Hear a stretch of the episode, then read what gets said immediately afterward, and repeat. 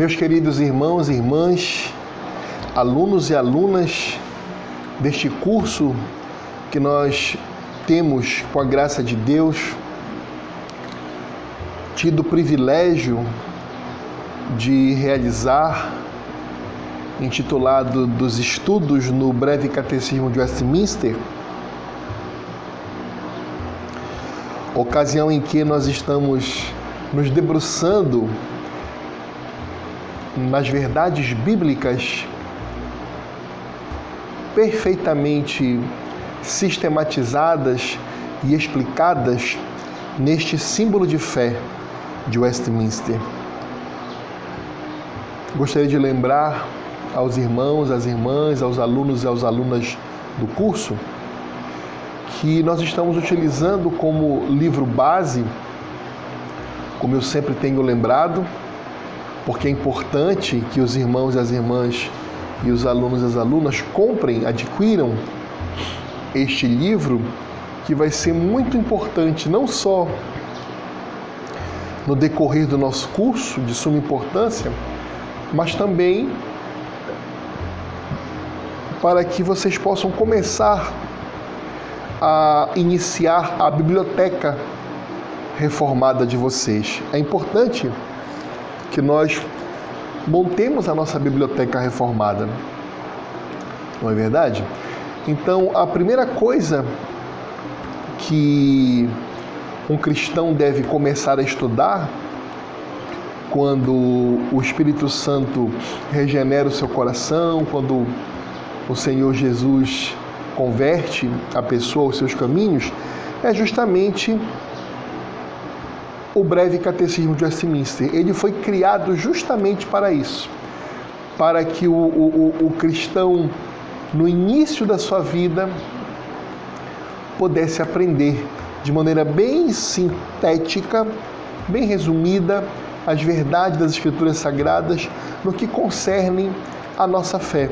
E ele foi redigido para ser, inclusive, um modelo de livro para professores de crianças.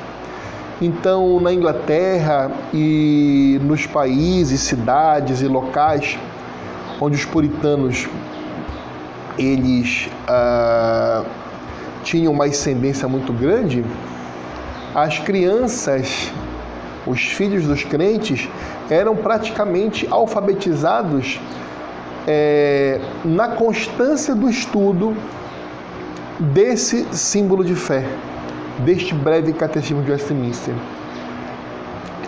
E é com muita alegria que nós estamos estudando para que nós possamos também ensinar os nossos filhos, bem como também nós possamos ter uma base sólida, ainda que resumida, muito resumida, da fé que nós professamos, para que nós, evidentemente, possamos transmitir e, como diz Pedro, darmos a razão da nossa esperança quando formos questionados por alguém, né? Então é nesse nesse diapasão que nós estamos estudando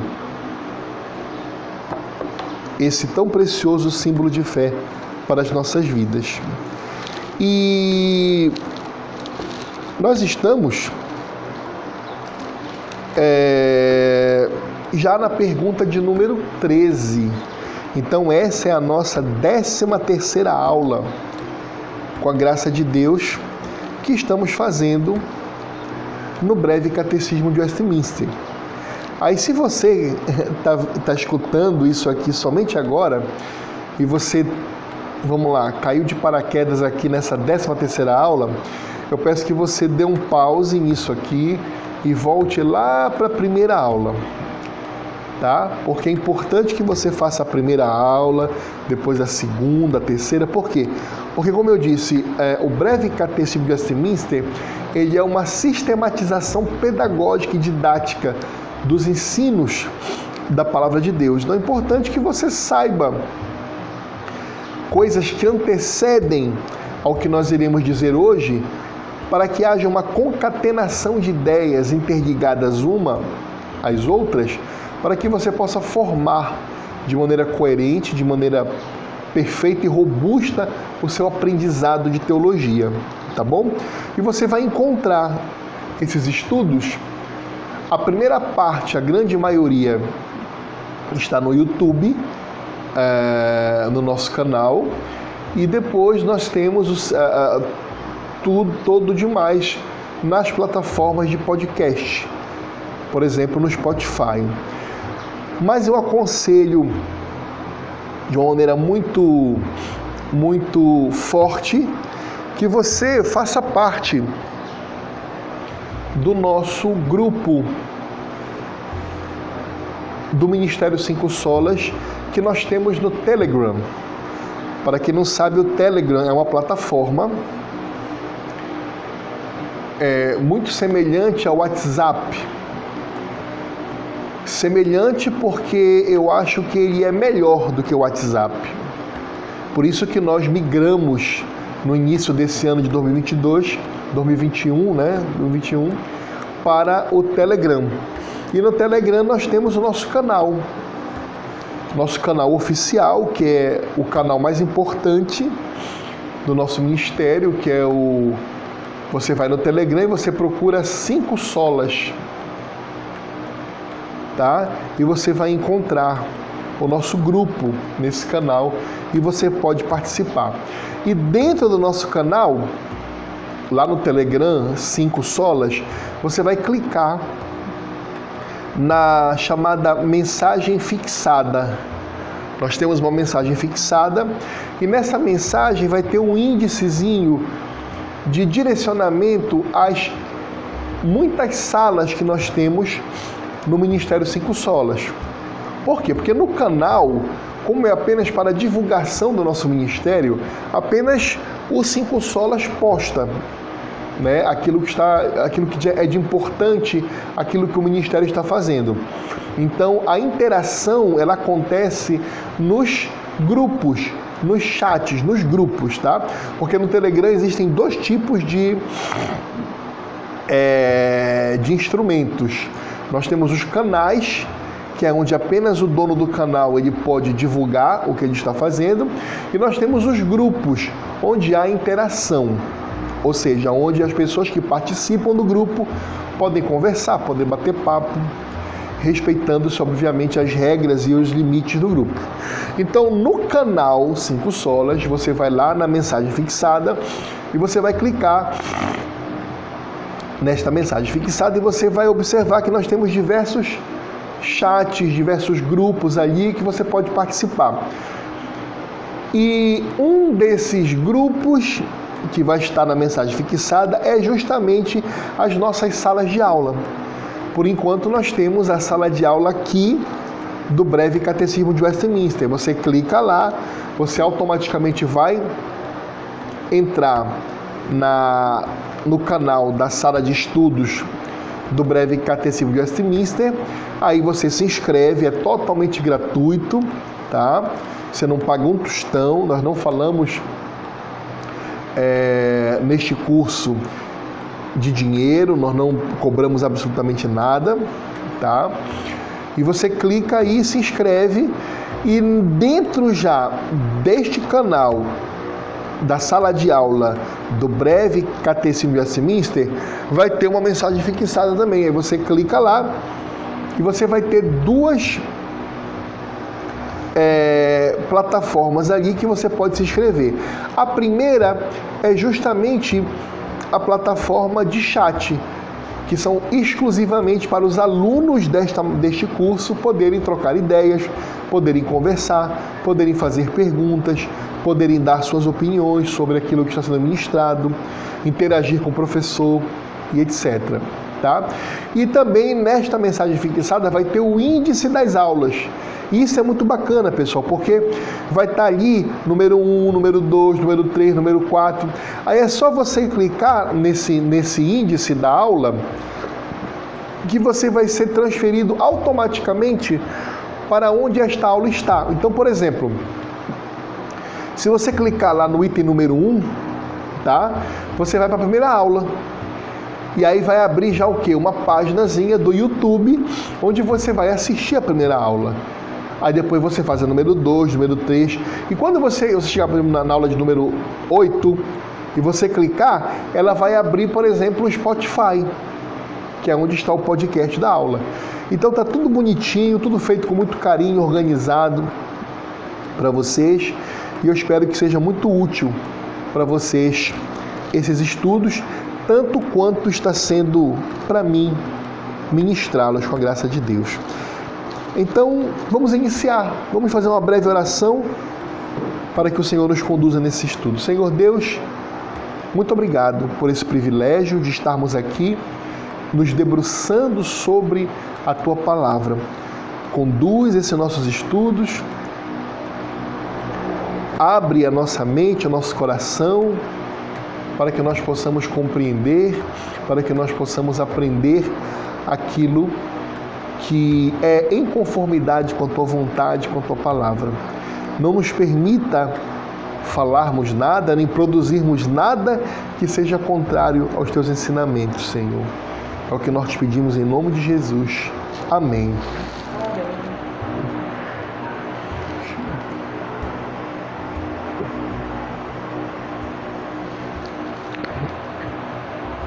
Então vamos lá, pessoal.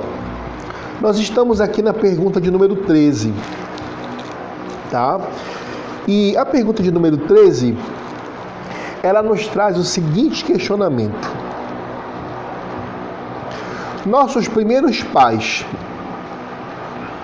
conservaram-se no estado em que foram criados? Vou repetir. Nossos primeiros pais conservaram-se no estado em que foram criados?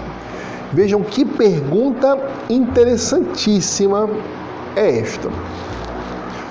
Como nós sempre fazemos, vamos destrinchar aqui os elementos desta pergunta, porque nós sabemos que é muito importante que nós possamos entender a pergunta, principalmente alguns conceitos que estão sendo utilizados nesta pergunta, para que nós possamos conseguir responder adequadamente a esta pergunta.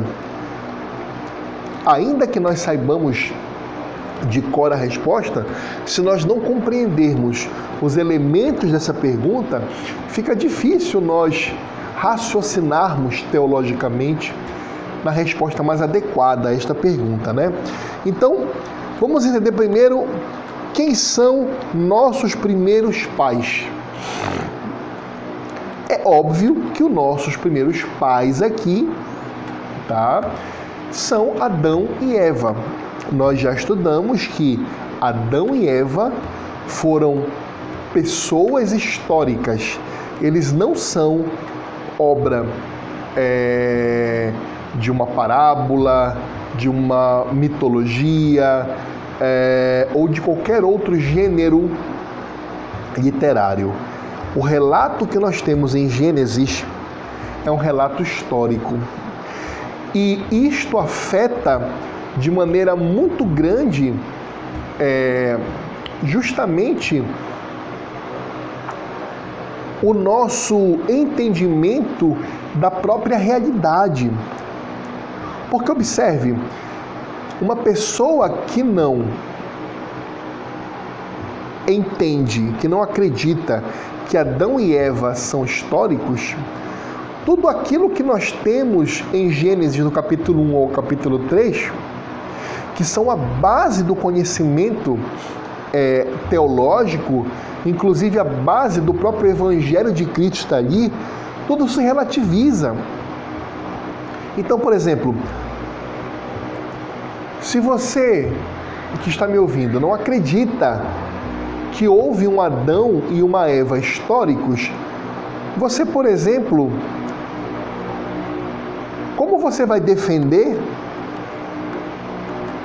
a dignidade da pessoa humana, os direitos humanos?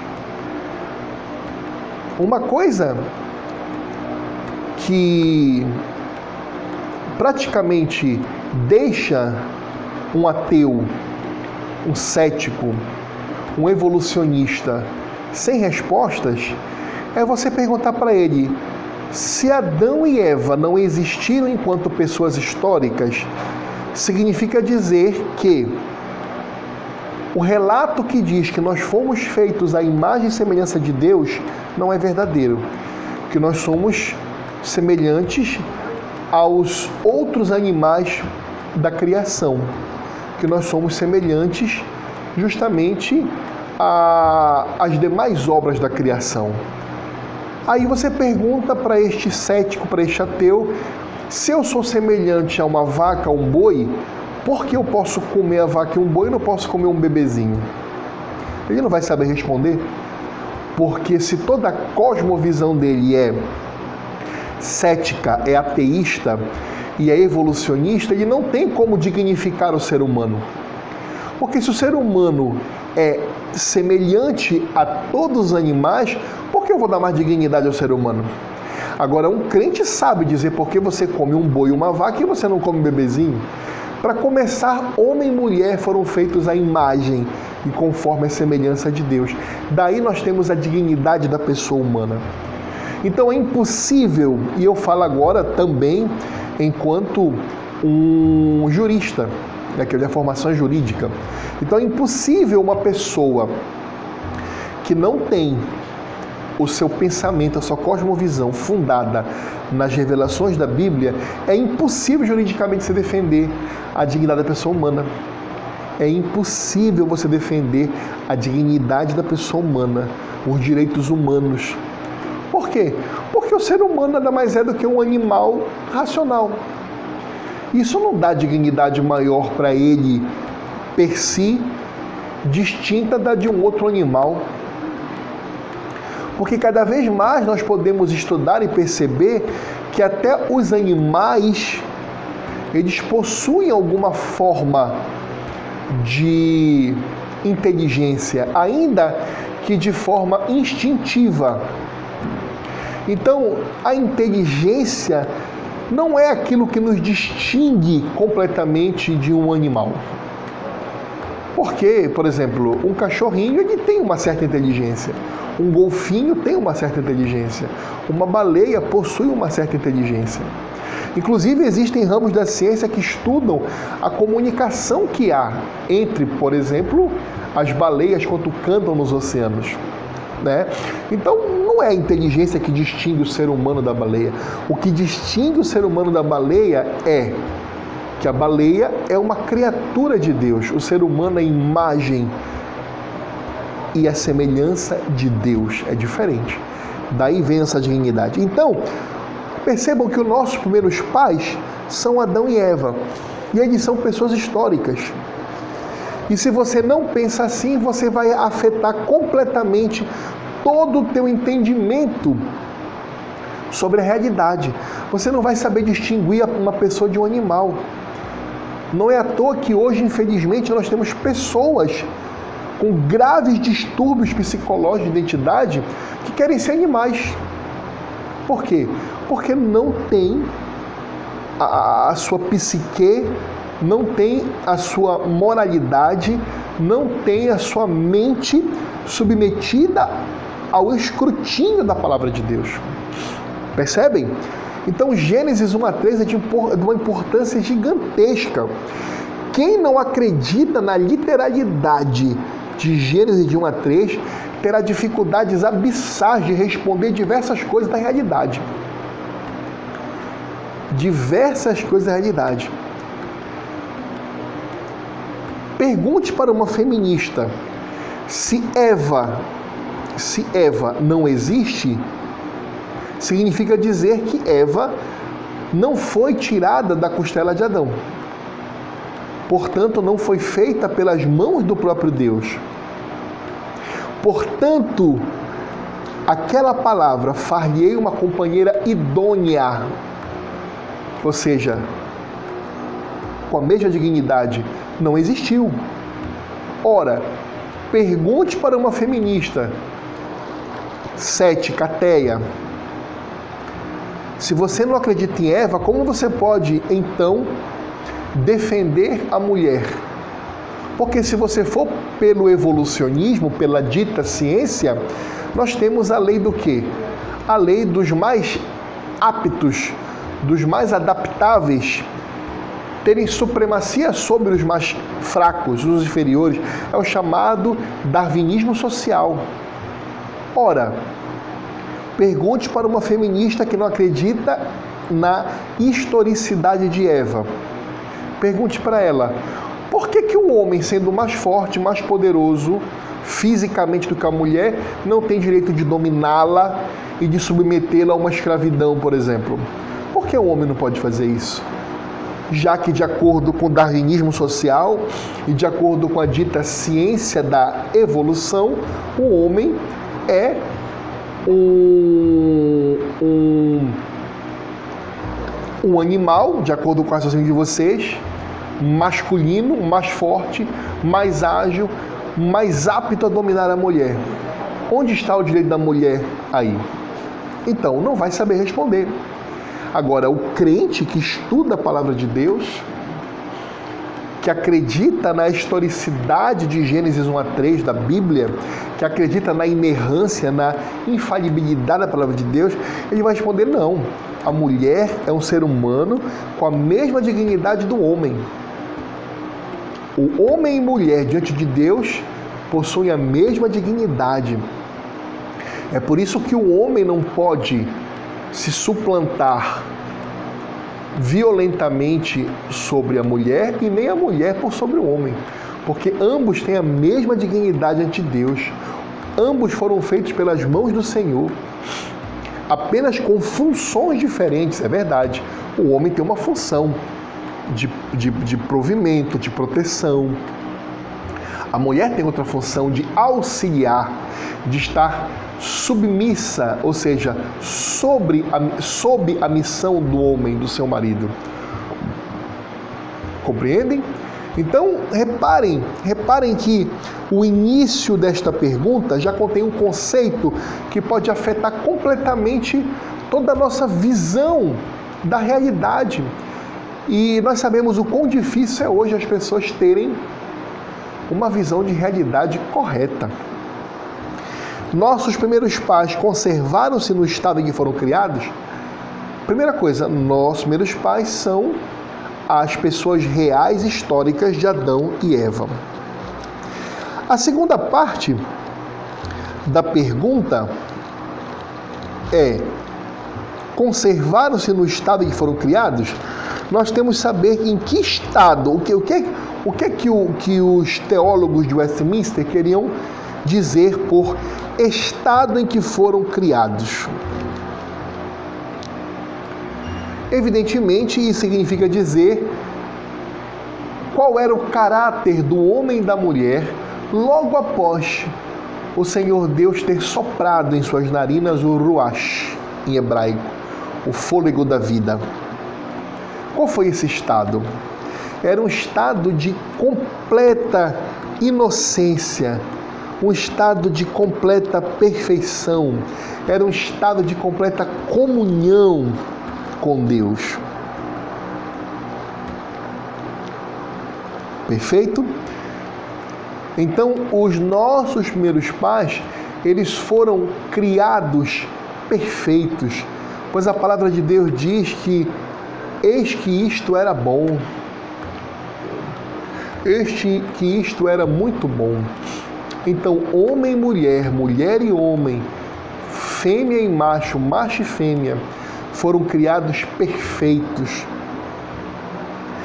em completa inocência, perfeitamente aptos a terem comunhão com Deus e de fato tinham comunhão com Deus pois o Espírito do Senhor passeava na viração do dia com o homem.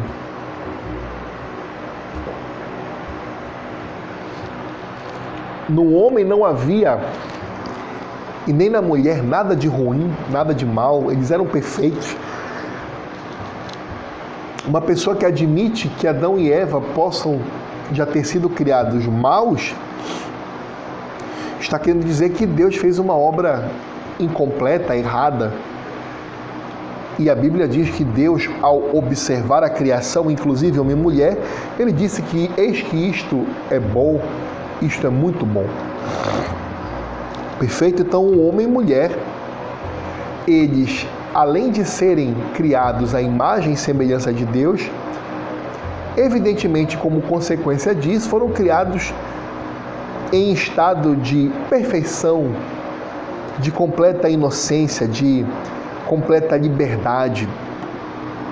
Adão e Eva tinham a perfeita liberdade de poder continuar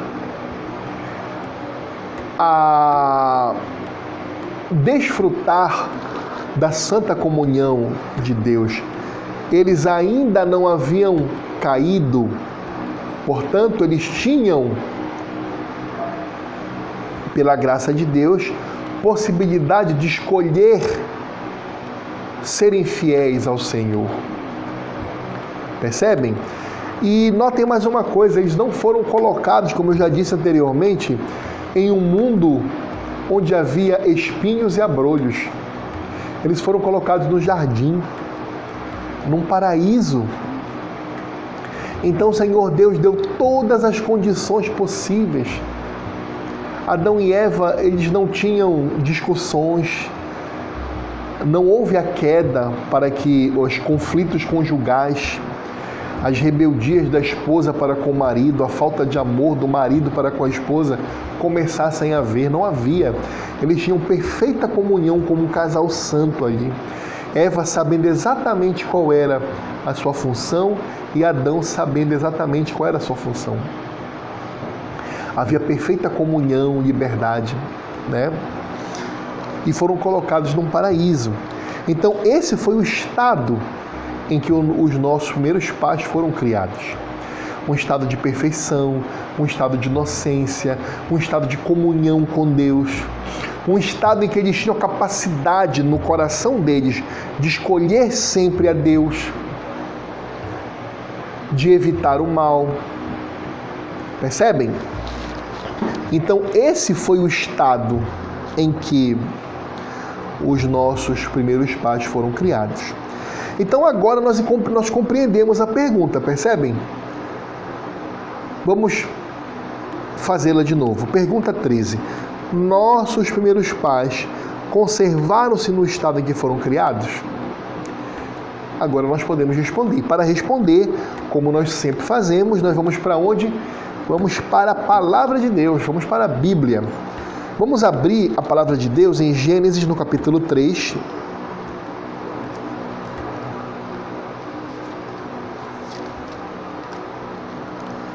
Nos versículos 6 a 8. E aí nós vamos começar a responder esta pergunta. Gênesis capítulo 3, versículos 6 a 8 e também o versículo 13, tá? Vamos ler. Vendo a mulher que a árvore era boa para se comer, agradável aos olhos e árvore desejável para dar entendimento, tomou-lhe do fruto e comeu, e deu também ao marido, e ele comeu. Abriram-se então os olhos de ambos, e percebendo que estavam nus, cozeram folhas de figueira e fizeram cintas para si quando ouviram a voz do Senhor Deus, que andava no jardim pela viração do dia, esconderam-se da presença do Senhor Deus, o homem e sua mulher, por entre as árvores do jardim. Vamos ao versículo 13 agora. Disse o Senhor Deus à mulher: Que é que fizeste? Respondeu a mulher: A serpente me enganou e eu comi. Então, pessoal, aqui começa toda a desgraça da humanidade.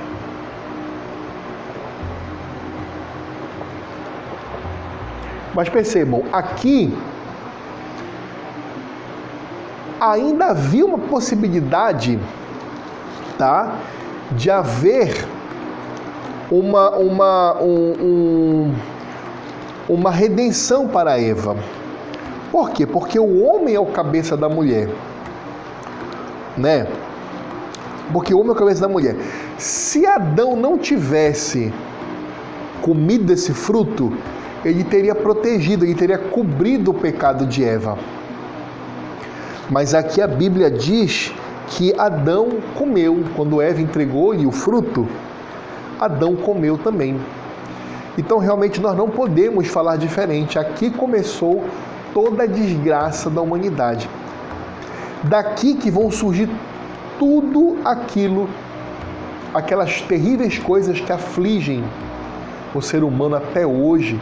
E isso vai durar até o dia do retorno de Jesus Cristo pela segunda vez, para fazer novo céu e nova terra. Aqui se iniciam os, as idolatrias, as profanações do nome de Deus, a desonra do dia do Senhor. Aqui se inicia os assassinatos, aqui se inicia os adultérios, aqui se inicia as fofocas, as calúnias, as difamações, aqui se inicia os roubos, todas as perversões, aqui se inicia todas as afrontas aos dez mandamentos. Nós temos aqui afrontas que são originadas deste, deste ato de rebeldia de Eva primeiro e depois de Adão. Então, nós observamos que a queda da raça humana começa aqui. Aquele ser, aqueles seres tão perfeitos, tão inocentes, tão lindos, tão bondosos, tão em comunhão com seu Criador, tão aptos e com capacidade de, de terem rejeitado a este pecado e permanecido fiéis ao Senhor, porque essa capacidade. Deus deu essa capacidade para eles. Né? Deus disse: Olha, vocês podem comer de tudo menos deste fruto aqui. Então Deus fez um teste com eles, né? Então, estes seres, imediatamente quando comeram este fruto, eles entraram em rebeldia com Deus e eles passaram a morrer naquele mesmo dia. Só a graça de Deus fez com que eles não fossem fulminados no exato momento em que eles mordessem aquele fruto. Só a graça de Deus. A primeira coisa que nós podemos observar é que eles se esconderam da presença do Senhor. É o primeiro sintoma do pecado. Quando nós pecamos, nós nos sentimos sujos, nós nos sentimos impuros, nós nos sentimos completamente inaptos a termos um contato mais elevado com o mundo espiritual, com o Senhor Deus. Então o homem e a mulher se esconderam de Deus. E é o que todas as pessoas fazem, de uma forma ou de outra. Ou algumas muito conscientes disso, né? Que se escondem de Deus porque pecaram. Nós sabemos de muitas histórias de crentes verdadeiros que por alguma algum problema na vida se desviaram por determinado momento da vida, eles se sentiam assim, afastados de Deus, se escondendo de Deus, não querendo ir para a igreja, não querendo falar das coisas de Deus, não querendo abrir a Bíblia. Isso é esconder-se de Deus. Mas até aquelas pessoas que nunca ouviram a palavra de Deus, elas sabem de uma forma maior ou menor, dependendo de quão próximas ou não elas estão da verdade bíblica, elas sabem que estão erradas e elas não se sentem é, puras o suficiente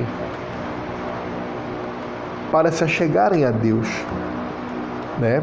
em virtude justamente do pecado.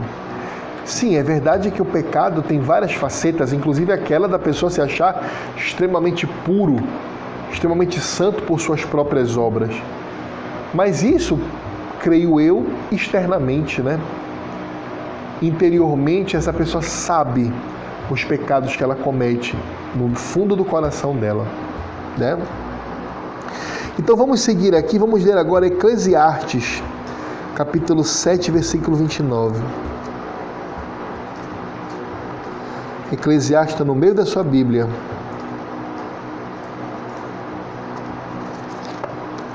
Eclesiastes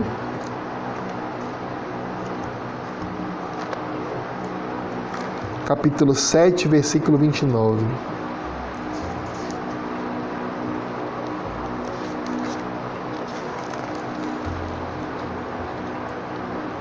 Capítulo 7, versículo 29.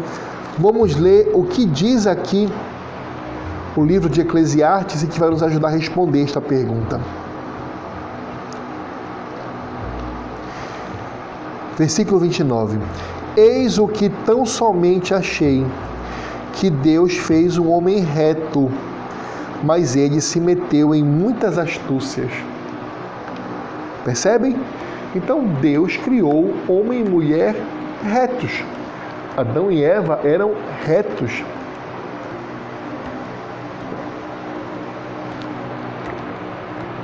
E o pecado do homem os afastou de Deus. Vamos ler agora ainda no Antigo Testamento, o livro de Salmo, capítulo 5, versículo 4.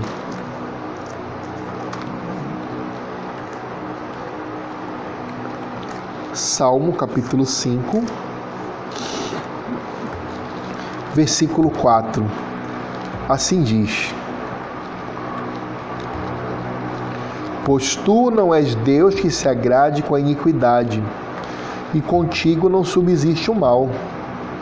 Vou repetir: pois tu não és Deus que se agrade com a iniquidade, e contigo não subsiste o mal. Portanto,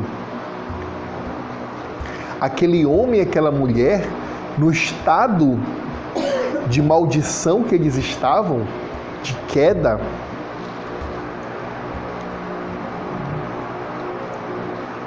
eles não poderiam ter perfeita comunhão com Deus.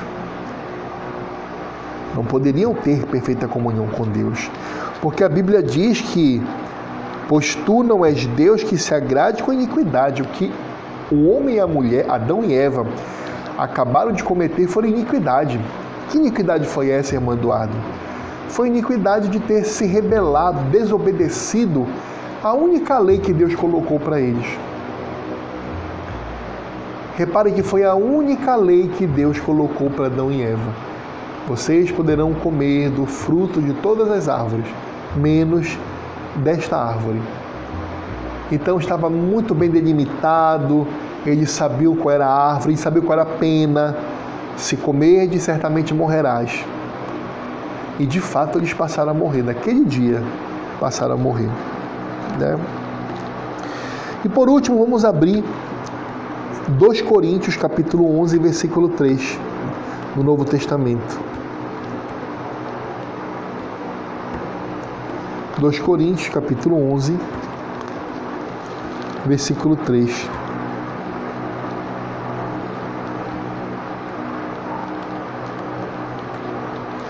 Assim diz Paulo. Paulo está fazendo aqui a sua defesa, tá? E ele fala o seguinte: Mas receio que, assim como a serpente enganou a Eva com a sua astúcia, assim também seja corrompida a vossa mente e se aparte da simplicidade e pureza devidas a Cristo. Aqui Paulo nos traz um pouquinho mais de luz Primeiramente, Paulo considera Eva como uma mulher histórica.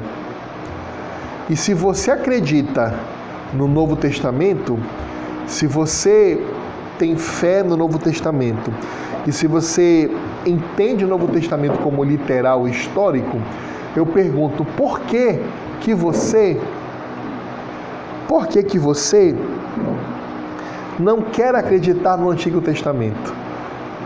Se Paulo que escreveu mais da metade do Novo Testamento, ele cita Eva como uma pessoa histórica, então Paulo entendia e acreditava plenamente que Eva era uma pessoa histórica, porque você não acredita que Eva era uma pessoa histórica. Entendem? Você não pode ter contradição. A Bíblia é uma coletânea de livros inspiradas pelo Senhor Deus, portanto infalível e inerrante, de Gênesis e Apocalipse. Não é só o Novo Testamento que é inspirado, o Antigo também. Então, se Gênesis 1 e 3 dizem, diz que houve Adão e Eva e tudo aquilo que foi narrado em Gênesis 1 a 3, então aquilo aconteceu de verdade. Né? Outra coisa que Paulo joga mais luz é que o, o, o, pecado ele também se dá, se inicia na corrupção da mente. Olha o que Paulo diz: Mas receio que, assim como a serpente enganou a Eva com a sua astúcia, assim também seja corrompida a vossa mente. Ou seja, como é que a serpente enganou Eva? A serpente tinha o que? A sua astúcia, a sua esperteza para o lado do mal.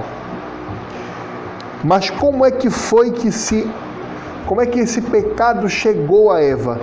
Pela corrupção da sua mente. Percebem? Então é pela corrupção da mente que iniciou o pecado em Eva. A serpente colocou dúvida na mente de Eva e a dúvida a palavra de Deus, porque Deus tinha dito, né? Desta, deste fruto não comerás, senão morrerás. Essa era a palavra de Deus, essa era a Bíblia de Eva naquele momento. E quando a serpente disse, não é certo isto, que é que, o que, é que, o que, é que a serpente estava dizendo?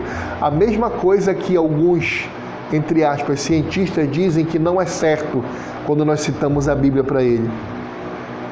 Então, qual era a Bíblia de Eva naquele momento? Era a palavra de Deus. Qual foi a palavra de Deus? Não comam deste fruto, porque morrerão. Aí a serpente, que foi o primeiro a se utilizar da mentira e o pai de toda mentira, disse: Não, não é certo assim, vocês serão semelhantes a Deus se fizerem isso. Percebem? Conhecedores do bem e do mal, percebem? Então, a corrupção da mente foi o início deste pecado em Eva, né? Então, é, meus amados e minhas amadas,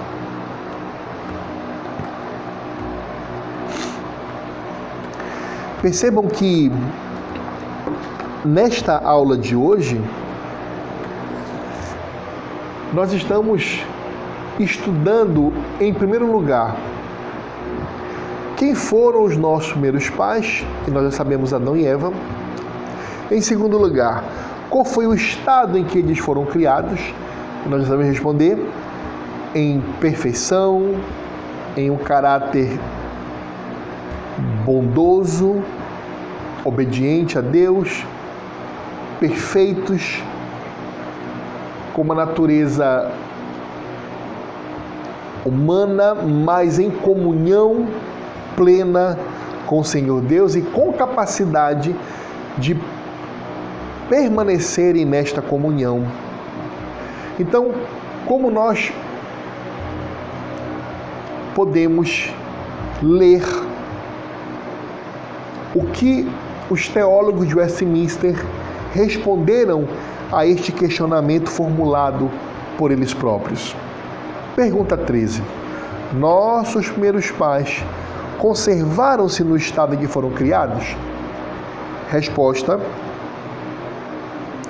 Nossos primeiros pais, sendo deixados com livre arbítrio, caíram do estado em que foram criados por terem pecado contra Deus.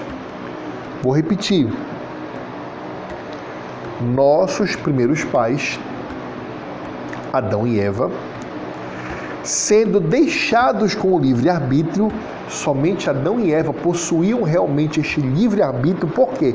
Porque eles poderiam escolher verdadeiramente obedecer a Deus e não obedecer a Deus. Deus deu essa capacidade para eles. Eles não tinham, eles não estavam ainda decaídos. O coração deles não estava morto. Eles não estavam mor não estavam mortos espiritualmente, como depois da queda todo ser humano está. Então, estando vivos, eles poderiam escolher entre o bem e o mal, entre, entre obedecer a Deus e desobedecer a Deus. Então a resposta que os teólogos de Westminster dão é: nossos primeiros pais, Adão e Eva, sendo deixados com o livre-arbítrio, caíram do estado em que foram criados. Por quê? Por terem pecado contra Deus. A primeira pergunta que você pode fazer para mim, já que nós já sabemos que quem foram nossos primeiros pais, bem como o estado em que eles foram criados, é, irmão Eduardo, livre-arbítrio. Isso todo mundo fala, é comum na mídia, é comum até entre crentes falar livre-arbítrio. O que é o livre-arbítrio? Meus irmãos, minhas irmãs, alunos e alunas, o livre-arbítrio é meramente a liberdade de escolher ou recusar por vontade própria, sem nenhum embargo ou força de quem quer que seja. Ou seja, se você pode escolher por vontade própria, não estando sujeito a nenhuma força externa a você, você tem o livre-arbítrio. Perfeito? Então, isso é o livre-arbítrio. Mas, irmão Eduardo, os nossos primeiros pais, eles eram capazes de seguir o caminho da perfeita obediência a Deus? Sim, eles eram perfeitamente capazes. Por quê? Porque Deus os dotou do livre-arbítrio. Percebam que eles ainda não estavam mortos em seus delitos e pecados. Eles não tinham decaído.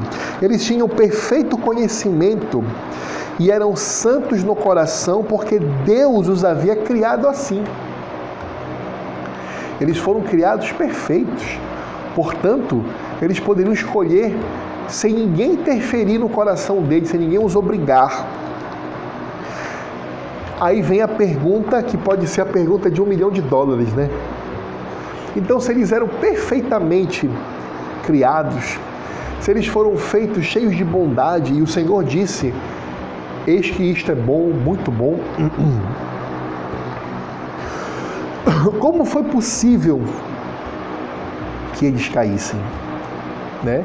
Se Deus os cercou do paraíso, não havia espinhos e abrolhos, não havia confusão, não havia rixa, não havia discussões, não havia suor do rosto para trabalhar, a mulher ia conceber sem dores, não haveria nada que trouxesse sofrimento ao homem. Como foi possível que o homem pecasse? Olham o que o nosso autor do livro aqui, o Leonard T. Van Horn, ele escreve a esta pergunta. Foi possível porque na criação o homem tinha uma liberdade, tanto para o bem como para o mal. Sua disposição natural era para o bem. Mas porque ele era uma criatura mutável, ou seja, ele era sujeito à mudança, mediante a tentação de Satanás, ele se submeteu ao mal. Percebam que o homem era livre, livre para amar, adorar, servir e ter comunhão com seu, ao seu Criador. E quando ele sucumbiu à tentação de Satanás, ele passou a ser escravo, escravo do pecado. E isso me lembra de um grande livro de Martinho Lutero, que chama-se Nascido Escravo. Todos nós nascemos escravos depois de Adão e Eva. Todos nós nascemos escravos. Por este pecado que nós estamos vendo aqui agora. Só o sangue de Cristo, pela graça de Deus, nos torna livre livres desta escravidão. Qual é o estado do homem hoje com respeito ao livre-arbítrio? Uma pergunta interessante. Será que hoje nós podemos dizer que o homem possui livre-arbítrio? É claro que não. Por quê? Porque o homem decaído, o homem sem Cristo, ele está morto em seus delitos e pecados. Ele não tem capacidade por si só de escolher agradar a Deus. Percebem? O saudoso pastor Paulo Anglada, que foi meu pastor por muitos anos, brilhante teólogo, nos ensinava que o nome correto para se chamar é, é, seria servo arbítrio. Ou seja, o homem tem um arbítrio que é servo. O homem tem um arbítrio que está é, dominado pelo pecado. O homem só tem capacidade de escolher o que é mal. Por quê? Porque ele está morto em seus delitos e pecados. Então ele não tem capacidade por si só de escolher o bem. Agora é importante que nós façamos uma, uma distinção dos dois tipos de homem. Prestem atenção nisso, pessoal, que isso é muito importante, tá? Tem muito, muitos irmãos e irmãs que se dizem calvinistas e erram aqui. Alguns dizem, tá, que ninguém mais possui livre-arbítrio, tá errado. Errado. Nós temos que distinguir dois, duas espécies de seres humanos aqui. Vamos lá, vamos começar primeiro com o ser humano que ainda está morto em seus delitos e pecados. Ou seja, aquele ser humano não regenerado. Está morto. Lembre que regeneração é ressuscitar espiritualmente. Então eu pergunto para vocês, use o raciocínio de vocês. Esse ser humano não regenerado, ele possui livre arbítrio, ele tem condições de sozinho buscar a Cristo, de sozinho se arrepender de seus pecados, de sozinho se converter a Deus? Sim ou não, pessoal? Não, pessoal, redundante não.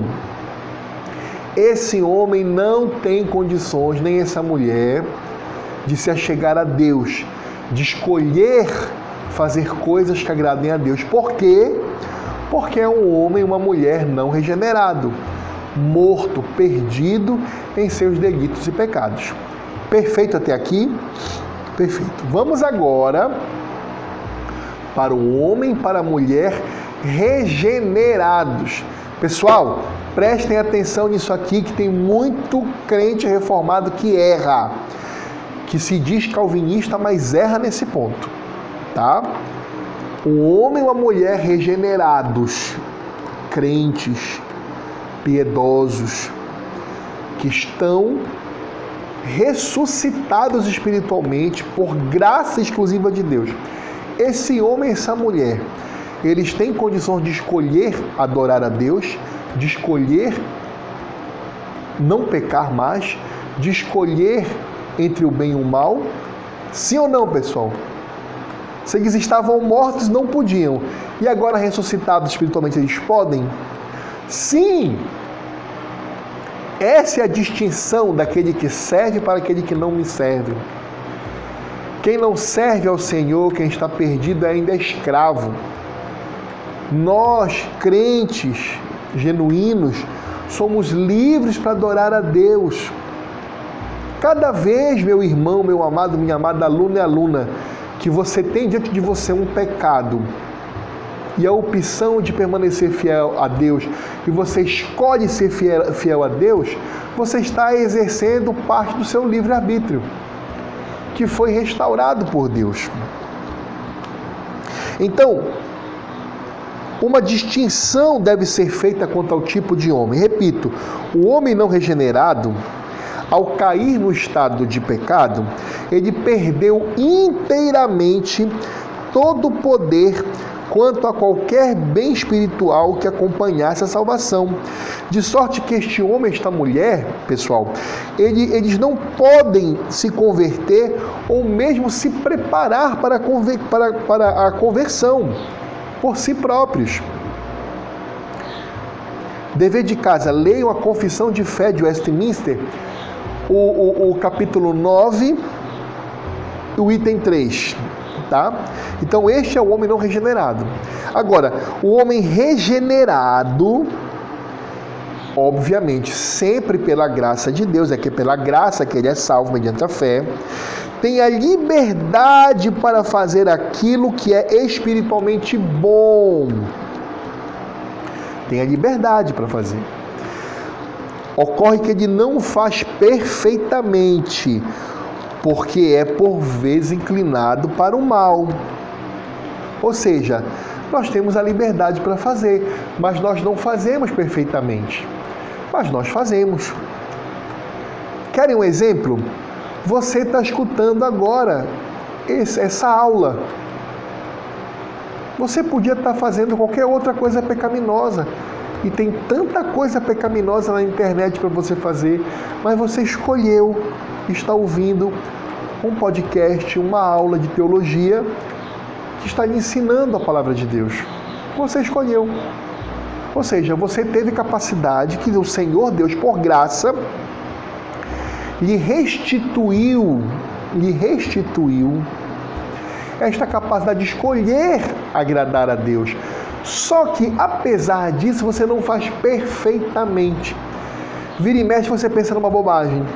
Vira e mexe, você pensa em alguma dificuldade. Vira e mexe, você está pecando, mesmo ouvindo esse podcast, mesmo na igreja, mesmo lendo a Bíblia. Você não faz perfeitamente. Compreendem? Entenderam? Entenderam? Vamos abrir rapidamente aqui Romanos capítulo 7. Para ficar bem na cabeça de vocês, isso é muito importante. Romanos capítulo 7. Vamos ler o versículo 15. Olha o que diz sobre esse assunto. Porque nem mesmo compreendo, olha Paulo confessando aqui, porque nem mesmo compreendo o meu próprio modo de agir, pois não faço o que prefiro, e sim o que detesto. Vamos ao versículo 19 e 21 agora.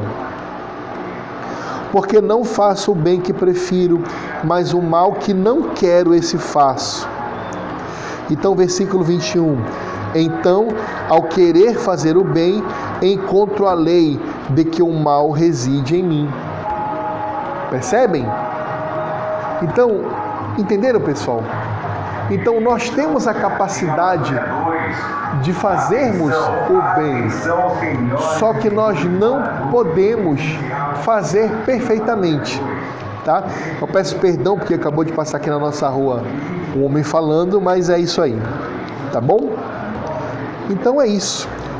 Então, sempre quando você se lembrar deste tema livre-arbítrio, separe esses dois homens, o não regenerado, ou seja, o não crente, do homem regenerado, ou seja, do crente. Perceberam? Para que vocês possam fazer essa distinção objetivando responder adequadamente este tema do livre-arbítrio. Tá? Irmão Eduardo, quem foi o responsável pelo primeiro pecado? Que perguntem, pessoal. E aí, você acha que foi a serpente? Você acha que foi Eva? Você acha que foi Adão? Alguns vão dizer que foi Deus, né? Pessoal, Deus não cria o mal. Pelo amor de Deus, não faça isso, tá bom? Nós já estudamos que, embora até o pecado, até a queda, esteja nos decretos divinos, mas mesmo assim o Senhor não é responsável moral por esta queda, por este pecado, tá? Pessoal, o ser humano foi responsável porque cedeu livremente à tentação do diabo. O diabo não entrou em Eva, o diabo não se apossou de Eva. O diabo ele tentou Eva.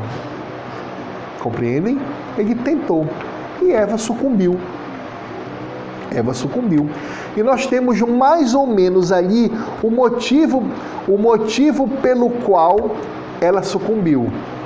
Ela observou que o fruto era agradável aos olhos, bom para entendimento. Ela, ela sucumbiu àquilo. Né? E depois ela entregou quem? Ao seu marido. E ele podia ter dito não, não podia, pessoal? ele podia ter dado um ralho na mulher dele ali como um homem de Deus.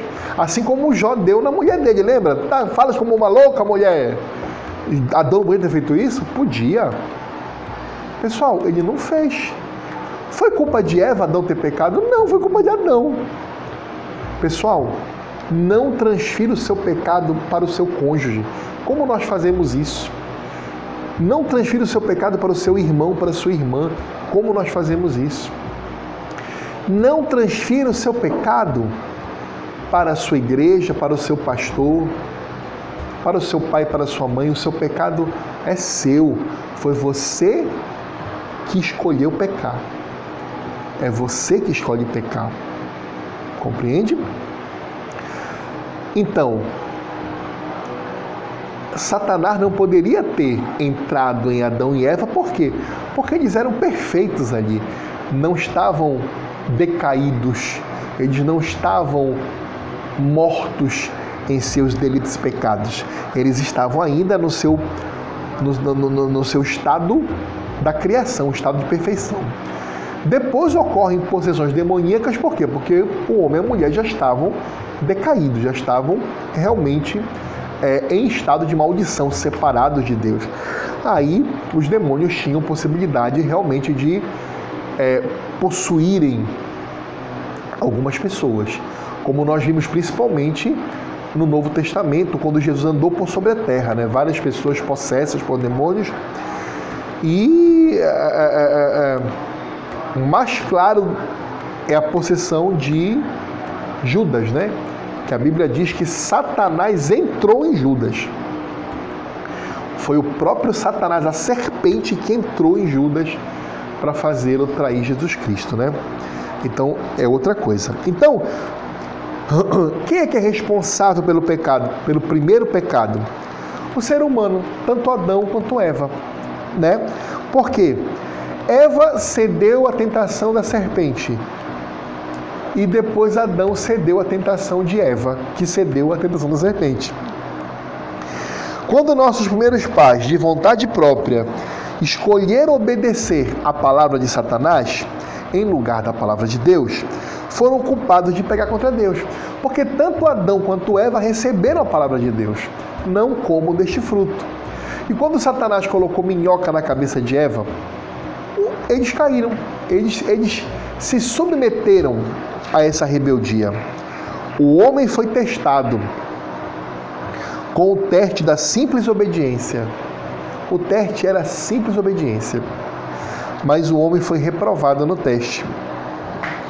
Deve-se reconhecer que Deus não é o causador do pecado.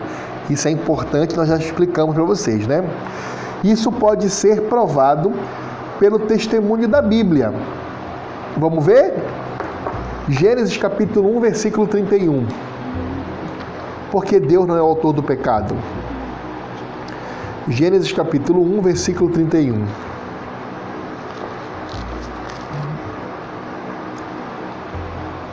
Olha aí, depois de Deus ter criado tudo, inclusive os céus e a terra, ele falou assim: Viu Deus tudo quanto fizera, e eis que era muito bom. Houve tarde e manhã o sexto dia. Então Deus não pode ter criado o pecado porque tudo que ele criou é muito bom. Vamos ao Salmo capítulo 5, versículo 4. Salmo capítulo 5, versículo 4. Olha o que diz aqui Davi. E nós já lemos, né? Pois tu não és Deus que se agrade com a iniquidade, e contigo não subsiste o mal. Então Deus não criou Volto a dizer, Embora até o pecado original, até a queda de Adão e Eva, todos os pecados do mundo estejam dentro do grande conjunto chamado decretos de Deus, vontade de Deus, o Senhor Deus não é o responsável pelo pecado, pelo mal. Cada ser que peca, seja ele de natureza espiritual, como os demônios, ou de natureza humana, é responsável pelo seu próprio pecado. Também prova-se isso pelos fatos ensinados na Bíblia. A Bíblia não nos ensina, pessoal, que Deus é perfeitamente bom, que Ele é santo, que Deus puniu todo o pecado severamente? Então é óbvio que Deus não é autor do pecado. A queda de Adão é a causa eficiente do pecado original, tanto nele como na sua posteridade. Então observem, pessoal, prestem atenção numa coisa. Amados e amadas, este pecado original foi um pecado contra o Senhor Deus. Adão, que era o representante da humanidade, repare uma coisa importantíssima. Adão é que era o representante da humanidade, assim como Jesus Cristo é o segundo Adão. Até porque Eva estava como auxiliadora de Adão. Adão deveria proteger a sua mulher. Adão deveria cobrir o pecado de sua mulher. Se ele assim o fizesse, ele teria sido fiel. Se Eva apresentasse para ele fruto e ele repreendesse a sua mulher e repreendesse a serpente, Adão ele teria cumprido a ordenança de Deus de ser a coroa da criação, né? Assim ele não fez. Então, pelo pecado de Adão, e não pelo pecado de Eva, é pelo pecado de Adão que todos nós somos pecadores. Percebem? Pelo pecado de Adão, nós recebemos em nós o pecado original, de modo que já, como diz Davi, em pecado me concebeu minha mãe, em pecado eu fui gerado. Entendem? Significa dizer que o nosso lindo bebezinho já nasce amaldiçoado, já nasce pecador, já nasce digno do inferno do Senhor. Por quê? Porque foi um pecado que o próprio Deus é, foi ofendido. E o próprio Deus constituiu Adão como representante de toda a sua raça. E aí tem uma lógica, porque da mesma forma, e Paulo diz isso brilhantemente, né? Da mesma forma que o pecado entrou no mundo por um só homem, Deus salvou os seus eleitos por um só homem. Então, por isso que Jesus Cristo salva todos os eleitos por um só homem. Percebem? Então, meus amados, minhas amadas, alunos e alunas, que coisa maravilhosa foi essa aula hoje. Nós já estamos aqui com uma hora e oito minutos desta aula e foi maravilhoso. Você, você aprendeu aqui quem foram nossos primeiros pais. Você aprendeu aqui como os humanistas, os céticos, os ateus não conseguem responder muitas coisas que nós crentes conseguimos responder, como a dignidade da pessoa humana, os direitos humanos, a dignidade da mulher, o porquê a mulher tem a mesma idoneidade que o homem, portanto deve ser respeitada. Nós aprendemos o porquê nós somos mais dignos de direitos do que os animais, várias coisas. Aprendemos qual foi o estado natural que Deus criou Adão e Eva. Aprendemos que Adão e Eva foram pessoas históricas, percebem? Nós aprendemos o que é o livre-arbítrio.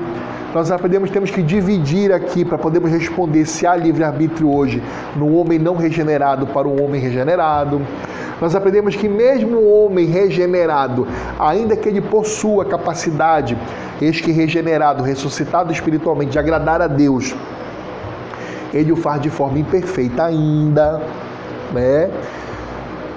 Nossa, aprendemos tanta coisa, como Deus é bom conosco, né? Então vamos orar para finalizar agradecer ao Senhor. Senhor Deus, obrigado pelos teus ensinos, pela tua palavra. Quão bom, Senhor, é aprender a tua palavra que nos alimenta, que nos clarifica a mente. Toma conta de nós e nos livra de todos os males. Em nome de Jesus. Amém.